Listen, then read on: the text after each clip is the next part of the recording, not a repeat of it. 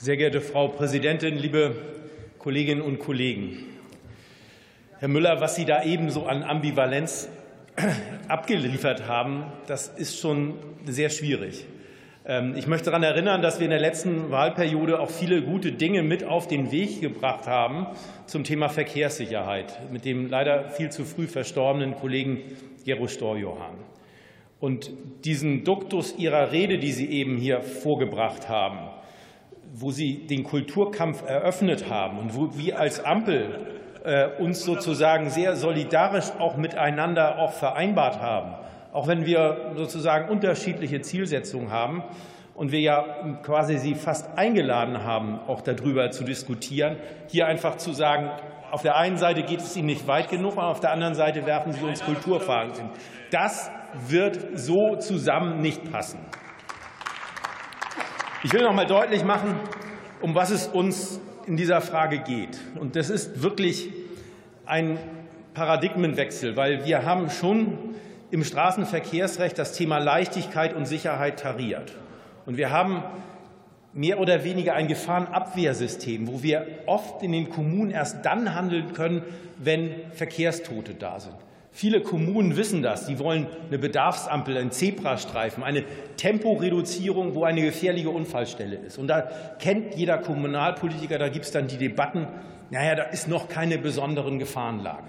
Und deshalb ist es richtig, dass wir den ersten Schritt machen, aus diesem Gesetz das Thema Sicherheit als ein wirkliches Präventionsrecht umzugestalten. Und äh, es ist auch wichtig, dass wir sagen, die Leichtigkeit des Verkehrs ist nicht nur des Autoverkehrs, sondern auch des Fußverkehrs und auch gerade mobilitätseingeschränkte Personen. Und das haben Sie ja auch bestätigt. Insofern wäre es gut, wenn wir da eine Gemeinsamkeit auch dazu herbringen können. Und wir dürfen nicht vergessen, Sie haben die Vision Zero genannt. Alle 20 Minuten verunglückt ein Kind auf deutschen Straßen.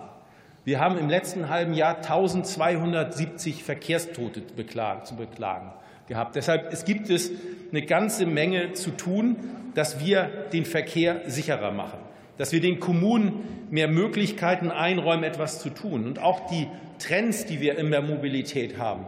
Wir haben Städte, die wachsen durch Städtebau. Wir haben mehr Wohnungen. Die Autobesitzquote steigt. Wir haben Probleme sozusagen mit Parkraum. Deshalb müssen wir den Kommunen es erleichtern, Bewohnerparkzonen zu machen. Deshalb haben wir sozusagen ein Bürokratieerleichterung gemacht, dass auch die Prognose ausreicht und nicht erst noch mal drei Jahre einen zusätzlichen ähm, Gutachten einzuräumen. Das ist ganz wichtig. Und ich weiß, die Kommunen wollen mehr haben. Sie wollen mehr Freiheiten haben. Und das ist ein erster Schritt in diesem Gesetz. Und wir haben in unserem Entschließungsantrag deutlich gemacht, wo wir noch weitergehen wollen.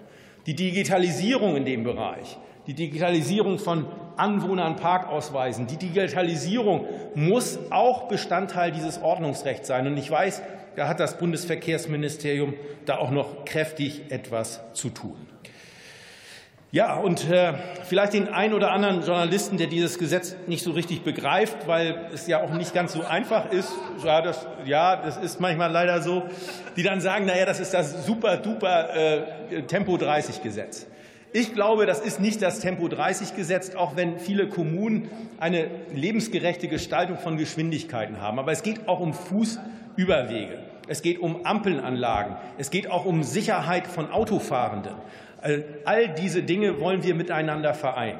Und ich finde, wir haben als Ampel jetzt kein Tempo 30 Gesetz gemacht, sondern das ist aus meiner Sicht ein gutes Ampelgesetz, wo wir sicherlich als Koalition noch ganz viele andere gute Ampelgesetze machen werden. Gerade im Verkehrsbereich und ich weiß sozusagen, die Trainings äh, im Verkehrsministerium laufen, um noch besser zu werden. Das ist auch gut so. Und ich will zum Schluss noch mal sagen, ähm, ich hatte neulich, ähm, als ich einen Infostand habe, ich habe ähm, mein Lieblingskünstler ist Ottmar Hörl und der hat so Ampelmännchen gemacht und komischerweise hat er den rot, das rote Ampelmännchen auch auf gehend gestellt. Und dann kam ein junges Kind zu mir und sagte, das ist aber falsch, weil der rote, das rote Ampelmännchen müsse stehen. Und da ist das ein wesentliches Unterschied zur Politik. Denn in der Politik ist das rote Ampelmännchen etwas, was geht, was sich bewegt und dem Fortschritt zugewandt ist. Vielen Dank.